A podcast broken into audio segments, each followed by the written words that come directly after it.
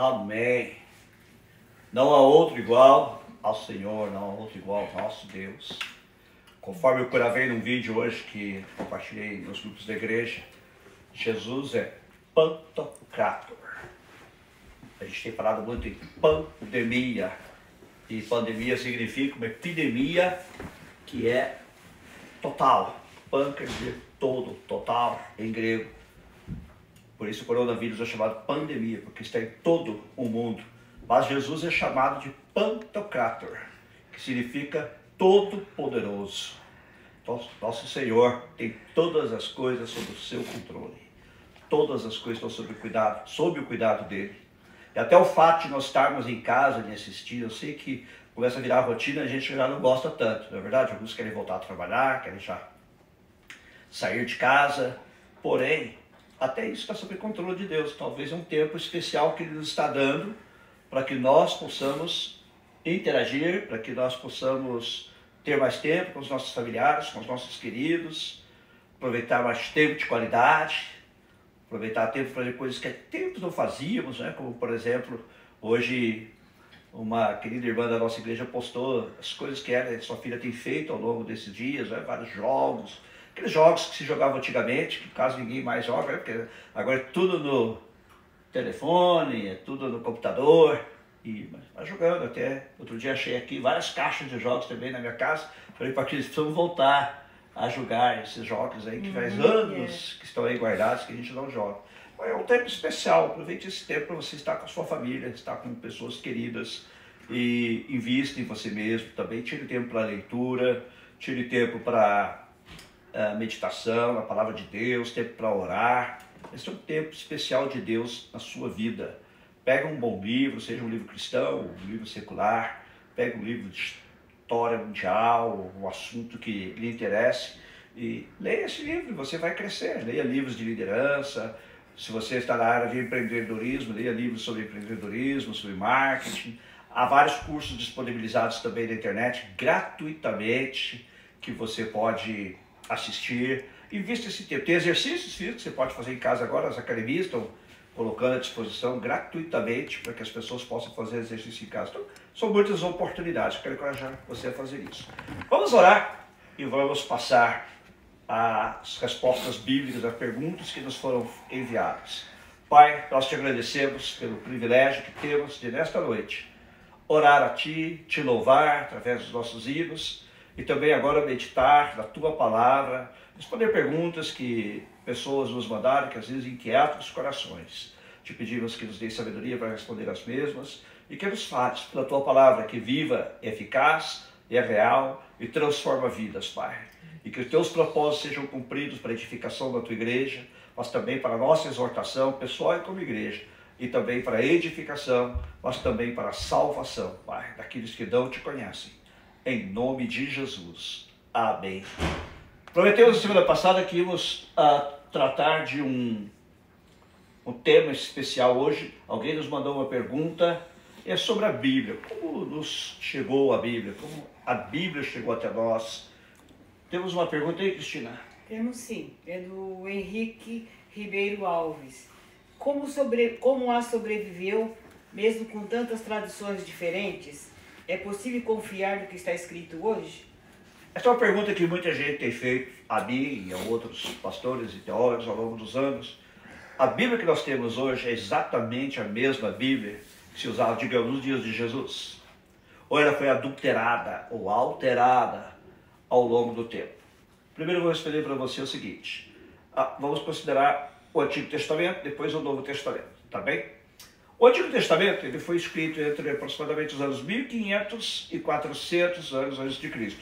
Começou com Moisés, que escreveu os cinco primeiros livros, chamados coletivamente Pentateuco, que são Gênesis, Êxodo, Levítico, Números e Deuteronômio. E terminou com Malaquias, que foi o último profeta do Antigo Testamento, que, como eu disse, viveu e escreveu por volta do ano 400 a.C. Então, com Malaquias se encerrou o cano judaico, o cano das escrituras hebraicas. Escrituras hebraicas é o mesmo que Antigo Testamento para nós cristãos.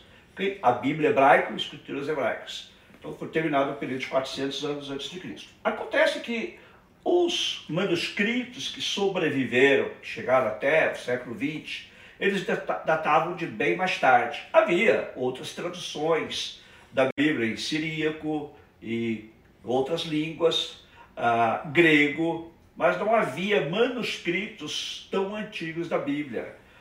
Entre os manuscritos mais antigos estavam, uh, ou entre as tradições mais antigas, estavam, por exemplo, a Septuaginta, que foi produzida por volta do ano uh, 250 a.C.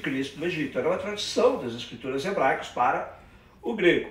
Porém, uh, do hebraico mesmo, não havia uh, manuscritos tão antigos. Os manuscritos mais antigos que tínhamos eram do século 9 ao século 11, produzidos pelos maçoretas, ou alguns produziam maçoretas. Esses maçoretas eram escribas que se encarregaram de copiar o texto bíblico. Imagine você naquele tempo, não havia computadores, não havia nem máquina de escrever. Alguns de vocês talvez nem sabem o que é máquina de escrever. Mas uh, não havia meios elétricos, eletrônicos ou mecânicos de escrever. Então tudo era copiado à mão. E esses maçoretas tomaram assim o encargo de escrever os textos bíblicos, copiar o texto bíblico. Okay? Então, os manuscritos mais antigos datavam desse período, do século IX ao século XI a.C. Então, você está no século XX, por exemplo, você tem textos que são mil anos de tem mil anos de antiguidade, mas eles não são tão antigos comparado ao fato de que os escritos hebraicos, na verdade, foram produzidos antes da vinda de Jesus. Então muita gente duvidava. Havia, por exemplo, alguns relatos na, nestes escritos nesse, que se alguns ateus, alguns céticos duvidavam. É? Por exemplo, algumas das cidades mencionadas ali no Antigo Testamento, havia dúvidas de que elas realmente existiram. Alguns fatos, nomes de reis mencionados ali, também se duvidava de que eles existissem. Porque não havia até então descobertas arqueológicas que comprovassem. Mas o que aconteceu é que, especialmente a partir do século XVIII, começaram a ser descobertas várias das coisas mencionadas na Bíblia, cidades que se supunham eram fictícias. Foi comprovado que essas cidades eram verdadeiras, por exemplo, a cidade de Nínive. Né? Nínive descrita no livro de Jonas foi uma cidade muito grande, então tinha muita gente pensava, isso não deve ser verdade, porque como se imaginava uma cidade tão grande naquela época. E era. Né? E também outras, outras cidades, alguns dos faraós e dos reis é, babilônios e assírios mencionados, reis sírios, foram descobertos monumentos com inscrições desses reis. Dos reis de Israel também foram. Mas os manuscritos continuavam sendo daquele período de, século IX ao século XI. Até que, em 1947, ou seja, meados do século XX, um menino beduíno estava procurando uma cabra que se havia desviado do seu rebanho das grutas de Qumran, aquela região de Qumran, que hoje é Israel, e ele, procurando a cabra, começou a tirar pedras. Era uma região desértica, ele não conseguia encontrar, e uma das pedras caiu dentro de uma daquelas grutas, uma daquelas cavernas. E ele escutou um barulho, como assim, um barulho seco, como quando uma pedra atinge uma, uma peça de cerâmica. E aquilo chamou a atenção dele e ele entrou. E ali ele descobriu alguns vasos grandes assim, de cerâmica, e dentro desses vasos estavam vários rolos com escritos antigos. Aquele menino era um menino que não tinha assim, escolaridade, ele não tinha grande conhecimento, e ficou com aqueles rolos, guardou por um tempo, depois ele mostrou um padre, mostrou outras pessoas, e aquelas pessoas que eram especialistas, conheciam o hebraico antigo, conheciam ah, os manuscritos antigos, viram ali uma grande descoberta. Esses mesmos manuscritos foram apresentados também ao famoso arqueólogo William F. Albright, um dos maiores arqueólogos em matérias de Oriente Médio. E ele, ao vê-los, falou: Estes escritos são escritos bíblicos que datam de aproximadamente 100 a 250 anos antes de Cristo. E ele acertou na busca. Ele acertou na busca. Nossa, ah, por isso, até hoje, as descobertas dos rolos do Mar Morto, como passaram a ser chamados, que a região de Qumran está próxima ao Mar Morto, é considerada a maior descoberta arqueológica de todos os tempos. A maior descoberta arqueológica de todos os tempos. Ali eles começaram então a procurar mais daquelas cavernas e foram encontrando outros rolos. Encontraram rolos que eram cópias das escrituras muito mais antigas de bem de antes da vida de Jesus, até 250 a.C., talvez 300 a.C., e também alguns escritos dos essênios, que era uma seita, supõe-se que seja dos essênios, se sabe com certeza, mas supõe-se que é dos essênios, que viviam naquela região e estendendo esses escritos dos essênios até o ano 100 depois de Cristo aproximadamente. Então veja você, o que aconteceu? Deu-se um salto histórico, não é? Você só tinha manuscritos do Antigo Testamento datando do século 9 a 11 depois de Cristo. Agora você passa a ter manuscritos bíblicos do Antigo Testamento de antes da vida de Jesus, antes do nascimento de Cristo. Ou seja, cerca de 250 anos de Cristo. E sabe o que é que se descobriu? É que estes rolos continham exatamente as mesmas palavras que as palavras dos rolos dos maçoretas, produzidos mais de mil anos depois. Aqui eu tenho uma foto, não sei se é possível aproximar, talvez não. Esta foto está no Museu do Livro, parece que é chamado Santuário do Livro de Jerusalém, e ela é uma foto de um dos rolos do Mar Morto. Vou pedir ao nosso técnico aqui que aproxima um pouco mais para você ver. Escrito em hebraico antigo. Que era o hebraico da época em que se produziram esta, estes manuscritos.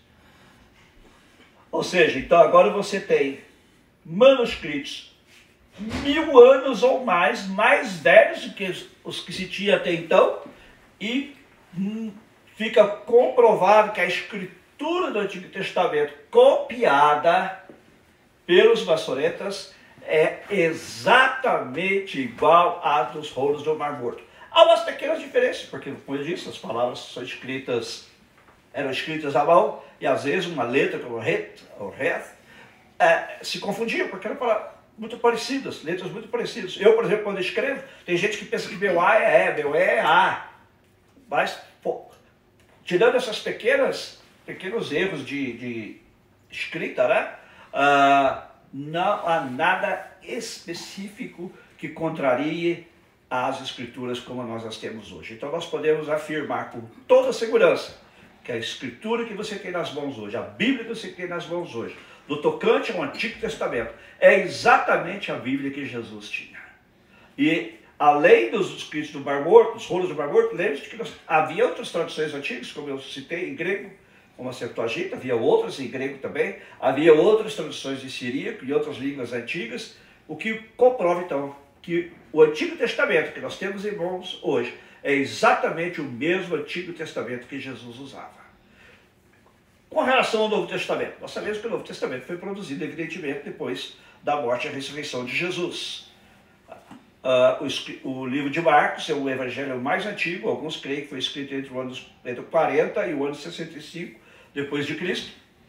E das cartas de Paulo, a mais antiga, possivelmente a primeira das Tessalonicenses, também escrita por volta da década de 50 depois de Cristo. Então você vê que são escritos antigos também. Mas que comprovações nós temos de que o Novo Testamento que nós temos hoje é o mesmo, que saiu da pena de Paulo, de Lucas, de Marcos, de João, de Pedro e de outros. Para o Novo Testamento existem milhares de manuscritos. O Novo Testamento é muito bem atestado. Há cerca de 25 mil manuscritos do Novo Testamento, sendo que destes 5 mil são no grego próximo à época dos apóstolos. Então você veja que nós realmente temos o Novo Testamento também totalmente confiável. Totalmente confiável, porque foi escrito pelos apóstolos ou, ou seus associados, como Lucas, que não era apóstolo, como Marcos, que não era apóstolo, mas foram também reproduzidos para divulgação entre as igrejas, de modo que hoje nós temos é, exatamente o que se tinha na época dos apóstolos. Agora, uma pergunta que às vezes me fazem também, não sei se há uma pergunta nesse sentido, mas é aqueles outros evangelhos que foram deixados de fora da Bíblia, como o evangelho de Tomé e outros. Primeiro, porque, como é que nós sabemos que o Novo Testamento que nós temos é a palavra de Deus? Primeiro, tem a evidência interna. A evidência interna é quando o próprio Novo Testamento atesta que o que, está, que o que está escrito ali é Escritura. Vou dar um exemplo para você, dois exemplos para você. Se você tem sua Bíblia, abra comigo Abra sua Bíblia. Vamos lá na Epístola de Pedro. São duas epístolas de Pedro. Vá comigo lá na Epístola de Pedro.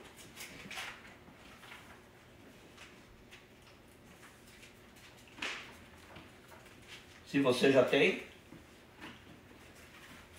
2 Pedro 3. 2 Pedro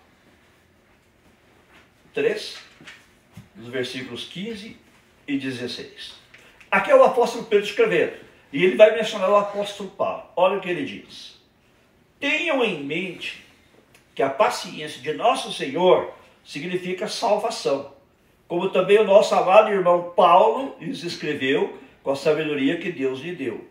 Ele escreve da mesma forma em todas as suas cartas, falando nelas destes assuntos. Suas cartas contêm algumas coisas difíceis de entender, as quais os ignorantes e instáveis torcem, como também o fazem com as demais escrituras para a própria destruição deles. Preste atenção, como fazem com as demais escrituras. O que Pedro está dizendo é que o que Paulo escreveu em escrituras. Ele diz assim, ele, eles fazem com as palavras de Paulo o mesmo que fazem com as demais escrituras. Então ele está considerando as palavras escritas por Paulo, as cartas escritas por Paulo, como escrituras. Escrituras é o modo do hebreu ou judeu se referir à Bíblia, certo? A palavra de Deus. Esse é o termo mais usado para a palavra de Deus. Nós chamamos Bíblia, mas da própria Bíblia. O termo usado mais frequentemente para se referir à própria Bíblia é escritura ou escrituras. Então, Pedro aqui atesta que o que Paulo escreveu foi reconhecido pela igreja primitiva como sendo inspirado pelo Espírito Santo e como escrituras, ok? Vamos mais um exemplo. Vamos mais um exemplo. Agora vamos lá em 1 Timóteo.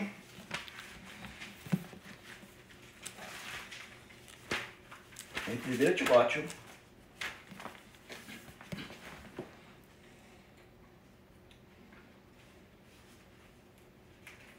Capítulo 5.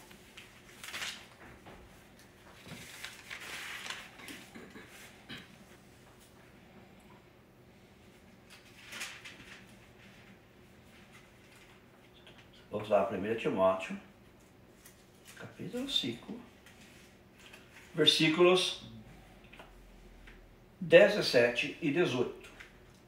1 Timóteo 5, 17 e 18. Agora é o apóstolo Paulo escrevendo. Veja o que ele diz. Os presbíteros que lideram a igreja são dignos de dupla honra, especialmente aqueles cujo trabalho é a pregação e o ensino. Pois a Escritura diz: não abordasse o boi enquanto está debulhando o cereal, e o trabalhador merece o seu salário. Veja que interessante. Paulo está dizendo assim: a Escritura diz, que está se referindo aos presbíteros, e ele diz assim: a Escritura diz, não abordasse o boi enquanto está debulhando o cereal, e o trabalhador merece o seu salário.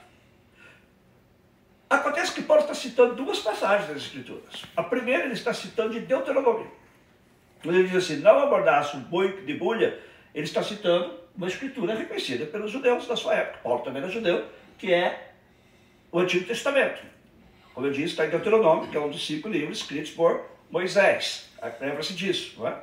Então, ao citar Deuteronômio, ele está diz, reconhecendo que Deuteronômio é a escritura. Mas ele diz assim, a escritura diz, não amordace uhum. o boi que enquanto está demolhando sinal e o trabalhador merece o seu salário. Esta frase, o trabalhador merece o seu, seu salário, não se encontra em nenhuma passagem do Antigo Testamento. Ela, na verdade, é uma citação do Evangelho de Lucas. Uhum. Que significa que então Paulo considerava o Evangelho de Lucas como escritura.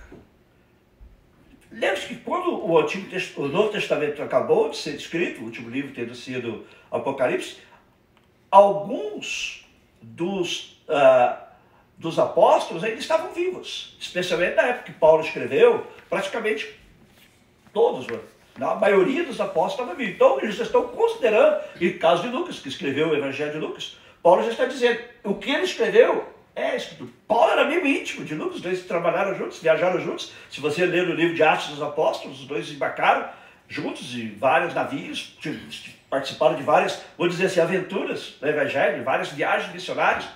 Lucas era tremendo intelectual, era um médico, e também era um excelente historiador, ele narrou a história da igreja primitiva, e Paulo diz que o que ele escreveu é escritura. Então Paulo reconhece, tá certo? Então você vê aqui um exemplo interno, porque eu falei, a primeira evidência é a evidência interna da própria escritura, e que Pedro diz que Paulo escreveu é escritura. Depois Paulo dizendo que Lucas escreveu é escritura.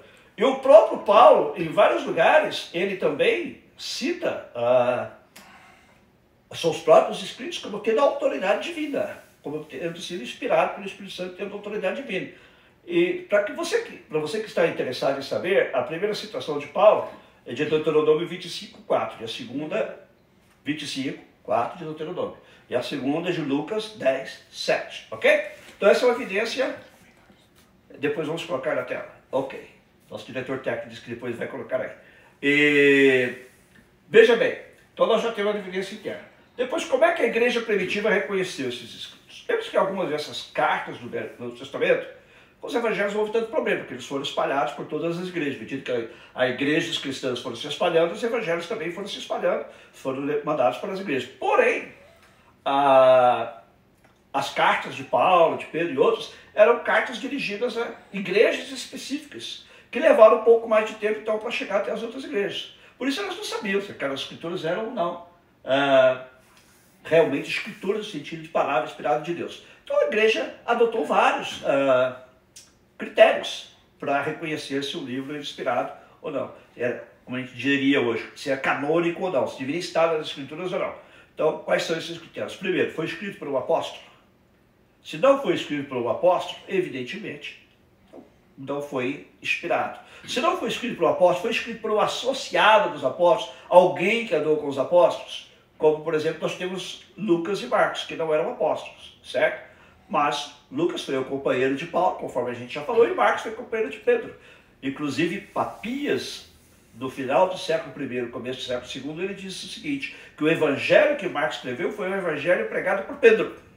Então, possivelmente, nas suas andanças com Pedro, ele ouvia Pedro contando a história de Jesus e ele escreveu. Então, você veja que você tem aí provas, uh, evidências conclusivas de que esses livros foram escritos por estes outros, porque a igreja primitiva reconhecia, e depois, à medida que as igrejas foram tomando conhecimento. Terceira, esses livros estão de acordo entre si ou há contradições entre eles? Uhum. Esses livros concordam com a, a doutrina ensinada pelos apóstolos? Se sim, sim, deve ser considerado escritura. Se não, não deve ser considerado escritura. Por exemplo, o Evangelho de Tomé. Muita gente me pergunta, ah, e o Evangelho de Tomé, o Evangelho da infância de Jesus? Eu vou ler um trechinho do Evangelho de Tomé para você ver por que não é considerado escritura. Além de ter sido escrito bem depois da morte dos apóstolos, tá certo? Porque, como eu falei, esses livros aqui foram escritos quando os apóstolos estavam vivos, foram escritos por eles, por seus associados. Certo? Inclusive o último livro, Apocalipse, foi escrito pelo apóstolo João, embora, né, ah, ah, bem, e também há outros. Mas, enfim, o Evangelho de Tomé, como esses demais evangelhos que dizem que tem por aí, e talvez você nunca tenha lido alguns deles, eu já li alguns deles, e porque não foram considerados? Foram escritos bem depois da morte dos apóstolos. Por o Evangelho de Tomé não tem nada a ver com Tomé, tá certo? e, porque foi escrito por alguém que, para dar autoridade que ele escreveu, usou o nome de Tomé. Da mesma coisa, o chamado Evangelho de Pedro, Atos de Pedro, e assim por diante. Mas eu vou ler o texto do Evangelho de Tomé você ver que não tem nada a ver com as escrituras do Novo Testamento. Está pronto? Eu vou ler para você o Evangelho de Tomé, página 114. Parágrafo, é por parágrafo, parágrafo 114. Simão Pedro disse a eles: Que Maria se afaste de nós pois as mulheres não merecem viver. Hello! Só aqui você já leva um susto, né, mulheres, quando assistindo. É? Que Maria se afaste de nós, pois as mulheres não merecem viver. Jesus disse, ó, oh, conduzi-la-ei, a Maria, né? Ó, conduzi-la-ei para que possa torná-la homem. Para que ela também possa tornar-se espírito vivente, à semelhança de vós, homens Preste atenção. Pois toda mulher que se fizer homem entrará no reino do céu. Faça-me o favor. Faça-me o favor. E eu vou falar para você que todos os outros documentos existentes desse período, segundo século, né, todos eles são semelhantes a esse fato de conter absurdos como este, que não corresponde a nada do verdadeiro evangelho de Cristo, que você tem, né, conforme retratado, o, relatado por Mateus, Marcos, Lucas e João. Creio ter respondido bem as perguntas feitas até agora. Vamos ver se tem mais alguma? Temos várias perguntas agora. Oi, Vivian, boa noite. É bom ter você aqui com a gente. Pastor, quem foi a pessoa a traduzir a Bíblia em português e em que ano foi? A Vivian tem mais duas perguntas, tá? Tá bem. Uh, já me faça as duas, eles estão coligadas, eu já respondo uma vez. Ok, então vamos à segunda pergunta da Vivian. Qual é a sua opinião sobre as diversas versões da Bíblia existentes atualmente? Em relação às Bíblias de estudo, o senhor crê que elas são benéficas ou sugerem algumas interpretações que são errôneas e pode confundir mais que ajudar? E a terceira pergunta da Vivian está aqui. O senhor acha que alguns livros não canônicos contêm informações que esclarecem passagens de livros canônicos ou que têm alguns fundamentos, mesmo que menores, ou lições importantes para amadurecer a fé cristã? Eu disse que iríamos chegar a, a, falar como a Bíblia chegou até nós. Muito bem. Então já estabelecemos que a Bíblia que nós temos é exatamente a Bíblia usada por Jesus e os apóstolos. A mesma Bíblia usada pelos uh, judeus da época de Jesus e antes da época de Jesus. Agora, se você for a algumas Bíblias, como por exemplo a Bíblia católica, ela contém sete livros a mais, que também não estão no cano. Por quê? Estão no cano da Igreja Católica, mas não no cano hebraico e nem do cano protestante. Porque nós, quem era o povo de Deus na antiguidade? Os judeus. Os judeus nunca, ou hebreus, eles nunca reconheceram esses livros como sendo canônicos, nunca foram reconhecidos como sendo escritos pelos apóstolos. Por quê? Da mesma forma que o Evangelho também, eles contêm absurdos. Eu vou dar um exemplo. Mas, antes de entrar nisso, primeiro eles foram escritos depois do profeta Malaquias. Eles não foram escritos em hebraico, eles foram escritos em grego. Ó, os hebreus falavam hebraico e aramaico, eles não falavam grego. Ok? Que mostra que são de outro período de produzir em outras circunstâncias, ok? Em outras situações, não tem nada a ver com o caminho da Bíblia. Segundo lugar, você vai encontrar lá no final do segundo livro de Macabeus, o autor dizendo assim: oh, eu espero que essa história que eu narrei aqui esteja certa, os fatos, porque eu fiz o meu melhor para narrar da melhor maneira possível. Vou colocando as minhas próprias palavras, basicamente isso que ele diz. Queridos, isso não tem nada a ver com o autor da Bíblia. O profeta Isaías, quando ele está escrevendo, ele diz: Assim diz o Senhor. Ele não tem dúvida, é Deus que está falando. O profeta Jeremias, veio a mim a palavra do Senhor. Eles não tinham dúvida do que eles estavam escrevendo, eles escrevem com autoridade de vida.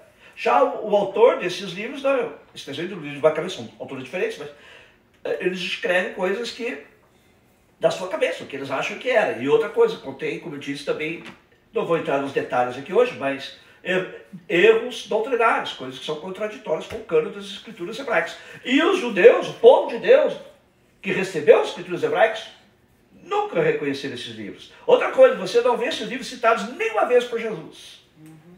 nem pelos apóstolos. Respondendo a outra pergunta aqui da vida, esses livros não canônicos, esses também, os apóstolos, né, tanto do Velho Testamento como do Novo Testamento, são não canônicos. ok? Mas servem para alguma edificação? Se você quiser ler, pode ler. Mas eles não esclarecem nada da Bíblia, eles podem esclarecer elementos da história, como por exemplo o livro de Macabeus. Os dois livros de Macabeus, eles davam eventos que aconteceram por volta do ano 165 a 130 anos de Cristo. Eventos históricos estão ali. Você, você pode usá-los como uh, pesquisa histórica, mas eles não vão edificar a sua vida em nada. É como quando você lê, pega um livro devocional. Né? Nós cristãos usamos livros devocionais para ler eu, pessoalmente, não sou muito fã, quero te deixar bem claro. Prefiro ler. O devocional não é a Bíblia. Ele não tem o mesmo poder e autoridade que a Bíblia tem. Por melhor que ele seja, ele não tem a mesma autoridade que a Bíblia tem. Então, mas tem gente que quer nesses dias não ler a Bíblia. É a Bíblia. Você vai ganhar muito mais, você vai ser edificado, você vai crescer no conhecimento e na graça do nosso Senhor Jesus Cristo. Muito bem. Uh, voltando agora à primeira pergunta da Bíblia, da, da Bíblia. Uh, como se produziram as traduções, ok? Saber, o Evangelho. Na verdade, ele quer saber a Bíblia em português. Eu sei, eu vou chegar lá. É... Como se produziram as traduções? O Evangelho começou a se espalhar no mundo romano, no Império Romano. O Império Romano, na parte do Oriente, falava grego. Por isso que o Novo Testamento foi escrito em grego. Muita gente não entende. Os romanos não falavam latim? Eles falavam na parte ocidental do Império, mas na parte oriental eles usavam o grego. Porque o grego, a cultura grega, já havia estabelecido naquela parte do mundo, e os romanos, muito espertos, assim como eles assumiram outros aspectos da cultura grega, os deuses da Grécia, são os mesmos deuses de Roma, só mudaram nome. Okay? Então o que eles fizeram? Resolveram deixar o, o idioma e a cultura que já estava, que já prevalecia naquela parte do Império. E depois, quando o cristianismo se espalhou pela Europa, já se falava latim. Então foi, foi necessário traduzir a Bíblia para o latim. Ok? E a melhor tradução daqueles tempos, a mais famosa, é a tradução de Jerônimo, né? que a ser conhecido como a Vulgata Latina, ou Vulgata. Vulgata quer dizer vulgar, uma língua falada pelo vulgo. Vulgo é o povo. Em vez de uma língua uh, erudita, uma língua popular. Ele traduziu melhor que ele pôde naqueles dias para que o povo comum pudesse entender, não apenas os eruditos. Mas o evangelho foi se espalhando, ele chegou aos povos germânicos, que já não falavam latim. Então foi preciso fazer traduções para as línguas germânicas, dentre as quais as línguas que deram origem ao, francês, que foi uma influência do latim, mas havia elementos francos, daí o nome francês, na Alemanha, ou, ou Germânia, como era chamado naquela época, então foram se fazendo tradições. Da mesma maneira em Portugal. Não? Portugal, nós sabemos, era um, um país só com a Espanha, depois se separou e o idioma português se firmou através do galego. A gente também não sabe disso, né? Uh, o nosso idioma se firmou como um idioma à parte, ok? Então o que aconteceu? Precisava de tradições também. Para ser sincero, naquela época não se, não se preocupava tanto em dar a Bíblia ao povo, era mais para os sacerdotes. E até a Igreja Católica não recomendava, durante grande parte da Idade Média, ela proibia que o leigo lesse as Escrituras. Uhum. Somente os padres, os religiosos, os monges, por exemplo, é que podiam ler, ou algumas pessoas eruditas que aprenderam, inclusive, a ler em grego e hebraico.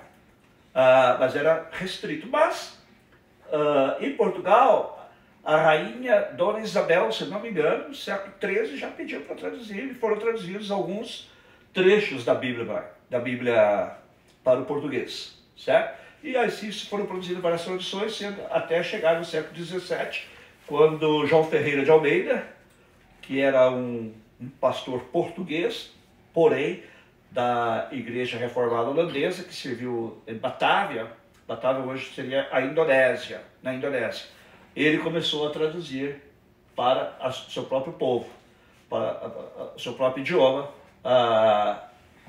que é o idioma português.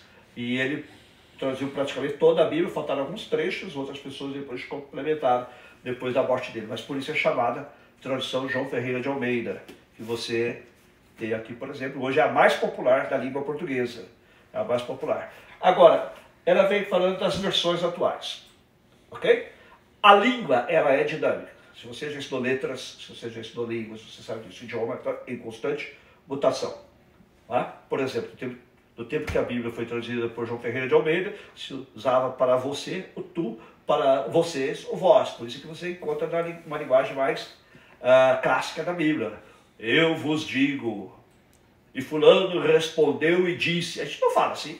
Uhum. Tá? Então, o que se procura fazer hoje em dia é aproximar essas traduções o mais possível da linguagem cotidiana, da linguagem que nós usamos hoje. Então, entre outras traduções que aproximam-se do português contemporâneo, está a nova versão internacional, ok? E também está a nova Almeida atualizada.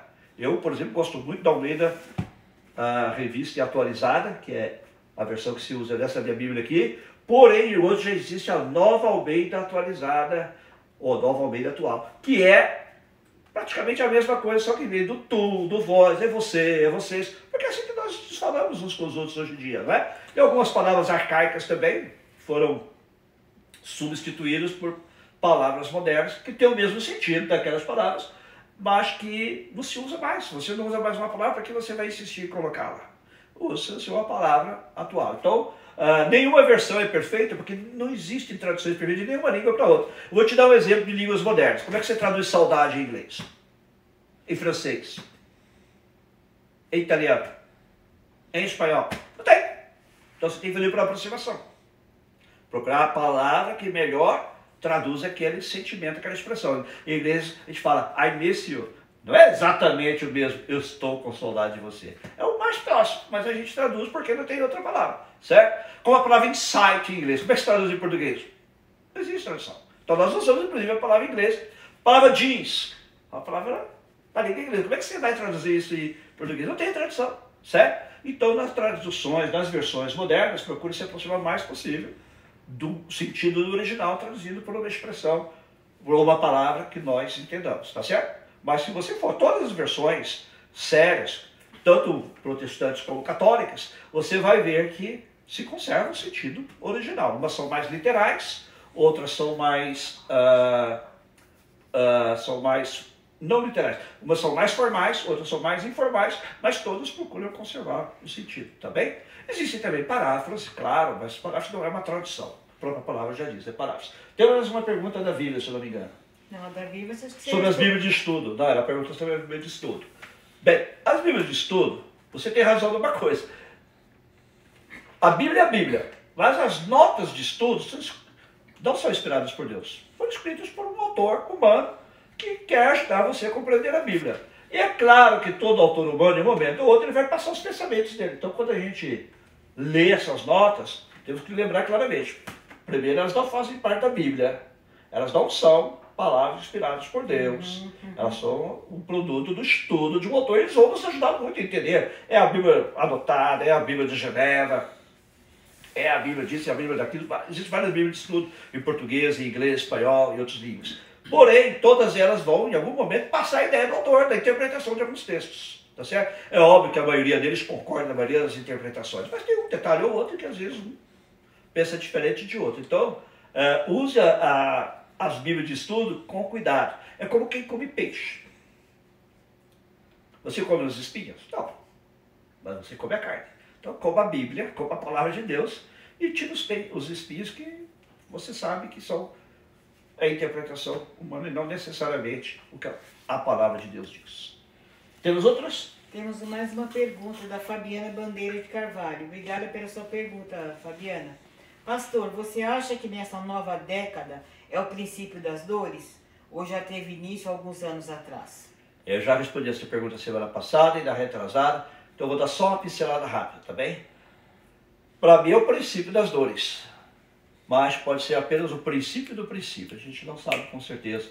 Só com o tempo é, saberemos de fato. Fabiana, né? Fabiana. Fabiana. Só saberemos com o tempo de fato se em que altura desse princípio das dores estamos. Jesus diz que quando essas coisas começaram a acontecer, é o princípio das dores. Ele está falando de dores de parto. Ele está falando de dores de parto. Quando ele fala então o princípio da dor, é o princípio das dores de parto. Como é que começam as dores de parto? As mulheres, né? é, as mulheres dizem que começa assim, né? Tá, dá aquela, aquela. Como é que chama aí, Cristina? Me ajuda com os termos técnicos. Contrações. Contrações, né? Aí basta. Depois vem outra. Pá, princípio das dores dá a entender que é assim. Então, só no princípio. Então, por exemplo, nós estamos vendo agora, essa pandemia, é só o princípio. Como eu disse, pode ser apenas o princípio do princípio. Está muito mais coisa vindo por aí. Não sabemos, não é possível saber que altura exatamente estamos desse princípio das dores. O fato é que estamos nele. Tem mais alguma pergunta? Aparentemente sim, mas não estou localizando. Uh, eu quero recomendar a você que, quando puder, visite o site dos museus, do Museu Hebreu, o Museu Hebraico, em Jerusalém. Eles têm um, um website lá, tem uma, um tour virtual. Você vai poder ver lá os manuscritos antigos e hebraicos, os rolos do Mar Morto já houve duas exposições aqui em Los Angeles. Quando houver uma exposição dessa, você está em Los Angeles, você está em São Paulo, não perca. Uma vez eu estava em São Paulo, estavam expondo o anel do profeta Jeremias. Gente, até o, prof... o anel do profeta Jeremias foi encontrado por arqueólogos. E eu perdi. Quando eu cheguei lá, estava fechado o museu, não abria no dia que eu fui. E perdi a oportunidade. Mas aqui em Los Angeles eu tive a oportunidade. Eu fui da Universidade Azusa Pacific, lá havia uma exposição de rolos do Mar Morto e de Bíblias antigas. Foi uma experiência tremenda, não perca. Depois também aqui no California Science Center uh, foi também exposta uh, uma exibição de manuscritos do Mar Morto. Quando você tiver oportunidade como essa, não perca. Eu vi uma Bíblia em alemão de Lutero, coisa extraordinária. Lutero, não sei se você sabe, mas grande parte do idioma alemão moderno se deve a Lutero. Porque na verdade se falavam dialetos na Alemanha e ele uniformizou a língua. Então, os tradutores da Bíblia não só traduziram a Bíblia e a colo colocaram a Bíblia ao alcance do povo, porque o desejo de Lutero é que todo o povo pudesse ler a Bíblia, não apenas os padres, os mortos ou os pastores, mas todos. E, mas ao fazer isso também ele influenciou a língua alemã. Da mesma forma, a versão em inglês King James Version, né? a versão do rei Tiago também, ela é o inglês elisabetano, como se fala, também influenciou fortemente a, a formação do idioma inglês contemporâneo. Claro que já hoje há várias diferenças, mas grande parte da literatura, muitas das expressões que se usam no dia a dia uh, em inglês são tiradas da Bíblia, da versão do Rei Tiago. Você sabia disso? E algumas em português também que são tiradas da Bíblia. Você sabia que, por exemplo, ela, às vezes só mudaram um ditado popular, mas são tirados da Bíblia, né? É, como é que era? É melhor ser um cão, um cão vivo do que um herói morto. Já viu essa? A Bíblia ou melhor, ser um covarde vivo do que um, um herói morto. É baseado no texto da Bíblia, que diz que é melhor ser um cão vivo do que um leão morto. Cadê você ser um leão, seu herói está morto, né? Melhor, às vezes, você está vivo em algumas circunstâncias. Mas não vou dizer que isso seja necessariamente uma verdade, mas o fato é que foi inspirado, e como há muitas outras expressões, especialmente na língua inglesa. Para quem mora aqui nos Estados Unidos, talvez você não saiba, muitas expressões que se usam aqui em inglês são tiradas da Bíblia, da versão do rei Tiago por através de influência da literatura. Vamos lá, o que mais temos? Temos uma pergunta do Val agora. Pastor, houve naquela época uma pandemia tipo a que estamos vivendo atualmente? Que eu me lembro, nos tempos bíblicos não houve pandemia, mas houve várias pestes. Por exemplo, as, as pragas do Egito. Tá? É, foram pestes. Né? Deus mandou dez pragas ali para que Faraó deixasse sair o seu povo, o povo hebreu da, da escravidão do Egito, e fosse para a terra prometida. Faraó se recusou, Deus mandou uma praga, depois Deus mandou outra. Cada vez Faraó dizia que ia deixar o povo ir, e depois que passava a praga, ele dizia, não, não vou deixar. Até que finalmente, depois da décima praga, que morreram todos os primogênitos do Egito, ele permitiu que o povo hebreu saísse. Depois, ao longo da história, outras pragas, mas já são fora dos tempos bíblicos, como por exemplo a peste bubônica, né? ou morte negra, como se fala aqui em inglês, Black Death, né? Uh, uh, e outras que houve ao longo da história, a gripe espanhola, mas já fora dos tempos bíblicos, tá bem? Mas naqueles dias havia pragas também, mas não chegavam a ser pandemias. Agora, se você considerar só a terra de Israel, daquela terra, quando via alguma praga, era como se fosse uma pandemia, porque a terra era pequena, praticamente todo mundo era afetado pela praga. Ok. Temos outra aí? Marli, boa noite, bom te ver aqui, que saudades, viu? Pastor, o que quer dizer Lucas 10, 7? O que Jesus quis dizer? A definição. Ele, Jesus está falando daqueles que pregam o Evangelho. E ele fala aqui que os, pregam evangelho, os que pregam o Evangelho, vamos ler o texto para ficar mais claro. Os que pregam o Evangelho, eles são dignos de receber salário. Aqui Jesus diz assim, eu vou ler Lucas 10 para você entender o contexto a partir do versículo 1. Depois disso, designou o Senhor ainda outros setenta e mandou-os adiante da sua face, de dois em dois, a todas as cidades, lugares onde ele havia de ir. Ou seja, Jesus manda seus discípulos pregar o Evangelho. E dizia-lhes: Grande é a verdade a seara, mas obreiros são poucos. Diz, rogai, pois, o Senhor da seara, que envie obreiros para a sua seara. Mas eis que vos mando como cordeiros no meio de lobos. Não leveis bolsa, ele diz, nem alforje, nem sandálias, e ninguém saudeis pelo caminho em qualquer casa onde entrares, dizei primeiro, paz seja nesta casa. E se ali houver algum filho da paz, repousará sobre ele a vossa paz. E se não, voltará para vós. E ficai na mesma casa, comendo e bebendo do que eles tiverem, pois digno é o obreiro do seu salário. Aqui diz obreiro de trabalhador, mesma coisa. Pois digno é o obreiro do seu salário.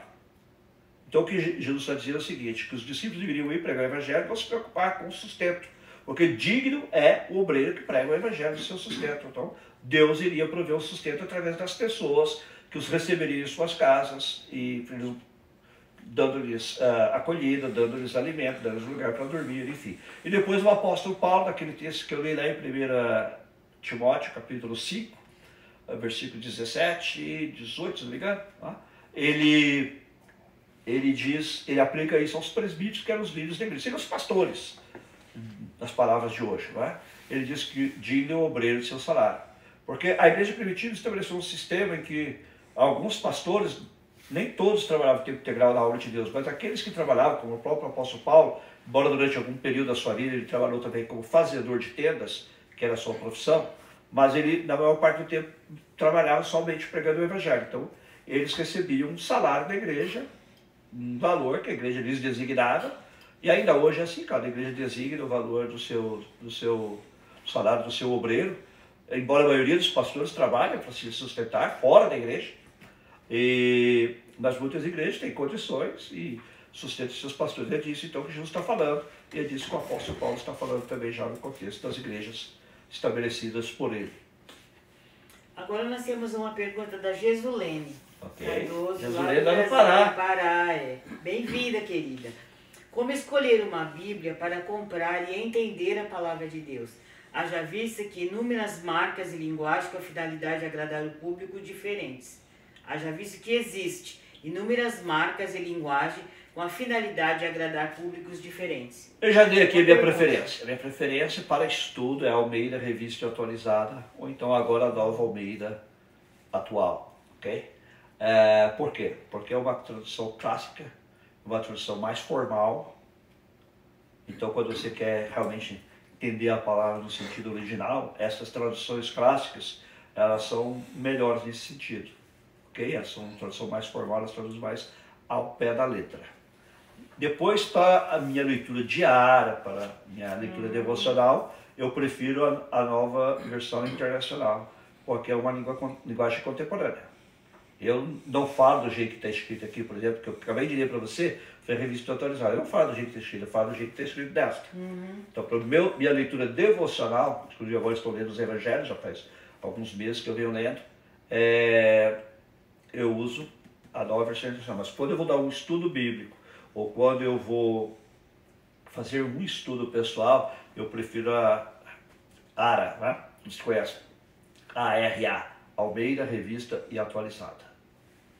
Nós temos uma pergunta que foi enviada pela Vivian, mas na verdade ela é da Lourdinha. Ok. Pastor, a Lourdinha perguntou se com tantas traduções pode-se perder alguma coisa do original. Boa pergunta, excelente. Muito boa. Pode se perder? Pode, mas geralmente não se perde, por causa do que eu falei. Ah, hoje você tem os, os textos bem antigos, Uhum. e se você se mantiver na tradução fiel a eles, você não perde.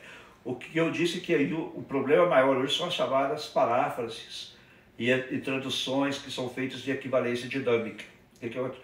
Existe a tradução formal, estritamente formal, como a revista atualizada, existe a formal com alguma equivalência dinâmica, como a NVI, e existe as traduções de equivalência dinâmica, como a, a Bíblia da linguagem de hoje. Se você for ler a Bíblia da linguagem de hoje, no estudo bíblico, você vai ver que ela é bem diferente. Porque o, o- o- o tradutor procurou captar os pensamentos, as ideias, e não as palavras. Aí sim se pode perder. E também nas paráfrases. Por exemplo, a mensagem, em inglês, the message. Aquilo não é uma tradução da Bíblia. É uma paráfrase. Tá bom, para o seu conhecimento, para você poder entender alguma coisa. Mas se você quer saber realmente o que Deus diz, vá a uma tradução formal, como Almeida Revista Atualizada. Mas Mais alguma pergunta? Pergunta, pergunta não. Temos alguns comentários, é, algumas pessoas agradecendo, nós agradecemos a presença de todos, nem para todo mundo foi possível responder. Temos um comentário aqui da Priscila. Dá para passar horas ouvindo o pastor Miguel compartilhar seu conhecimento conosco. Muito amor e respeito pelos nossos pastores. É, não somente ela, mas várias pessoas fizeram comentários agradecendo a, a explanação de hoje. Obrigado a Mas ainda vocês. estamos abertos para perguntas ou não? Sim, podemos talvez mais uns cinco minutos. É, nós temos mais cinco minutos. Se você ainda quiser entrar para fazer a sua pergunta, manda aqui que a gente ainda aproveita. Lembrando que- tá louquinho de vontade de continuar falando. É, lembrando que quinta-feira nós também vamos ter o estudo bíblico virtual. É uma, uma outra nova reunião virtual que estaremos criando, tá bem? Como eu anunciei na semana passada, vamos usar um material bem simples para você entender a Bíblia. Vamos começar lá em Gênesis, vamos até Apocalipse, vai demorar, hein? Cada semana, um ou dois livros da Bíblia. Como Gênesis é um livro fundamental para a gente entender a Bíblia, a gente vai demorar mais tempo nele. Ok? Ah, porque ali em Gênesis você encontra praticamente todas as doutrinas fundamentais da Bíblia. Certo? Você vai ver que legal. Nós vamos usar o material que foi produzido pela mãe da nossa irmã Raquel Bittencourt, que já tem sido usado nas nossas células, também com as nossas crianças e adolescentes, e mais algum material que eu vou acrescentar. Então eu creio que vai ser uma coisa maravilhosa. Eu te, vou precisar estar sentado uma vez, porque eu vou ter muita informação diante de mim. Numa mesa não, né? Ah, uma mesa. É, bastante informação. E você também pode fazer perguntas, mas as perguntas terão que ser explicitamente e exclusivamente sobre o assunto, para a gente não sair do tópico, tá bem? Nós temos um comentário muito bom feito pela Raquel, a Raquel Bittencourt. O espírito que escreveu o primeiro livro é o mesmo que escreveu o último livro da Bíblia. Exatamente. Inclusive as nossas Bíblias estão organizadas de um modo que se reflita do princípio ao fim. Por isso é que Gênesis está no começo. É o primeiro livro da Bíblia. E Apocalipse está no fim, porque é o último livro da Bíblia. Inclusive aponta para o futuro, não é? E a nossa Bíblia está um pouquinho diferente no Antigo Testamento, um pouco diferente da forma como foi organizada a Bíblia hebraica, certo? Porque ela foi dividida, a nossa Bíblia está dividida de uma forma mais didática. Ela está dividida em Pentateuco, depois os livros históricos, de, na ordem que a história ocorreu, depois os livros poéticos, são os livros de poesia, como Salmos, uhum. Provérbios, Cantares, etc. E os livros proféticos, que são os livros escritos pelos profetas. Os profetas maiores e os profetas menores. Não é que um era maior que o outro, tá? é que o livro é maior. Mas os livros proféticos. Depois a mesma coisa no Novo Testamento, tá? também de, agrupado de forma didática. Primeiro os quatro evangelhos, uhum. Depois uh, Atos dos Apóstolos, que é um livro histórico, que narra o que aconteceu depois da uhum. ressurreição e ascensão de Jesus, com a igreja primitiva, depois as cartas de Paulo, depois as cartas dos demais autores, e lá no final o livro de Apocalipse. Temos aí uma pergunta do Salomão. Bem-vindo, irmão. Pastor, como o senhor vê a atual situação da igreja no mundo em relação a esta pandemia? Eu vejo como uma excelente oportunidade de nós pregarmos o evangelho de uma forma que nós não fizemos antes. Tem muita gente que só mete pau na igreja. Que igreja é isso? Que igreja é aquilo? Eu não sou otimista Sou otimista sim, na minha vida pessoal, mas eu não estou querendo ser assim, um otimista exagerado com relação à igreja. A igreja tem falado em muitos aspectos, tem, mas eu creio que isso foi o melhor, esta foi a melhor coisa que poderia ter acontecido na história da igreja recente. Uhum. Porque hoje nós estamos usando mais os recursos que Deus permitiu que o homem desenvolvesse, os recursos tecnológicos, você estava assistindo agora para o recurso tecnológico, coisa que às vezes a gente antes não usava tanto. Estamos aprendendo também a ser mais solidários. Hoje mesmo estamos lá na igreja, o Débora e eu, e com a distribuição de alimentos para pessoas necessitadas. Aliás, se você que está nos assistindo tiver na área de Los Angeles precisar de alguma coisa, entre em contato com a gente. Uh, os brasileiros às vezes têm vergonha de pedir, não tenha vergonha, estamos aqui para servir. Agradecemos a todos vocês que têm contribuído também com dinheiro, com alimentos e outros artigos de primeira necessidade. Hoje também houve gente levando coisas lá da igreja, agradeço a vocês que têm contribuído para distribuirmos a essas pessoas. Então a igreja está se tornando também mais solidária. Apesar de estarmos distantes, por causa do chamado distanciamento social e da quarentena e lockdown, estamos mais próximos em certo sentido, uhum. eu creio. E a igreja está aproveitando isso. E hoje até vi uma charge muito interessante, se a gente pudesse mostrar, é, dizia assim, o diabo falando com Deus, o diabo falou assim, eu fechei as suas igrejas. Aí Deus responde para ele assim, tranquilo. para fechar as suas igrejas. Hã? Eu, fe... eu usei o coronavírus. Ah, eu usei o coronavírus para fechar as suas igrejas. E Deus responde para ele assim, não, eu é que abri uma igreja em cada casa. Tá vendo? Então a igreja hoje se espalhou. Antes ela se concentrava, hoje ela está espalhada. Foi exatamente o que aconteceu na igreja primitiva. Eles queriam se concentrar em Jerusalém, Deus mandou uma perseguição e eles foram espalhados por todo lugar. E por onde iam, espalhavam o evangelho. É o mesmo que está acontecendo com as, com coisas. Estamos espalhando o evangelho através desses meios de comunicação. Vamos chegando ao final. Só um bonitinho, pastor. É, eu quero agradecer todo mundo que, que escreveu aqui. A Vivi acabou de fazer um comentário. Tem, Nós temos dois minutos. Tema muito interessante de hoje. Amo história e foi muito bom aprender mais da história da Bíblia. Obrigada por compartilhar. E os irmãs e irmãos estão todos agradecendo as respostas que você deu. De nada. E os, tem Prazer. vários irmãos Eu também amo história. Também, tá? Tá bem. Eu também amo história. Obrigado a todos vocês mais uma vez. Vamos orar para encerrarmos esta reunião. Senhor, muito obrigado por esta noite maravilhosa de estudo bíblico. Que podemos aprender da tua palavra, a respeito da tua palavra e, sobretudo, Senhor, queremos exaltar o Senhor Jesus, que é o centro da tua palavra. Amém. E se alguém que nos vê e nos ouve ainda não recebeu Jesus como seu Senhor e Salvador, toca o seu coração agora, para que ele faça um compromisso, ela faça um compromisso com Cristo, recebendo como seu Senhor e Salvador. E nós, que já o, temos como nosso Senhor e Salvador, possamos servi-lo fielmente. Que nesses dias de pandemia, nesses dias de crise, possamos ser as mãos e os pés de Jesus, levando socorro àqueles que estão em necessidade. Mas possamos também ser a boca de Jesus, falando da sua palavra, das suas boas notícias, suas boas novas, que ele morreu pelos nossos pecados, ressuscitou, ascendeu aos céus, está sentado à direita do Pai, intercede por nós, nos dá vida abundante Amém. e vai voltar para nos buscar. Amém, em Senhor. nome de Jesus. Amém. Amém. Meu apelo para você, antes de encerrar os cabos de irmã Débora, é que você aceite a Jesus Cristo como seu Senhor e Salvador, se você não fez. Faça uma oração simples, diga Jesus, entre no meu coração. Reconheço que sou um pecador e neste momento eu te recebo como meu Senhor e Salvador. Perdoa-me os meus pecados. A partir de hoje, ser o Senhor da minha vida. Em teu nome. Amém. Amém.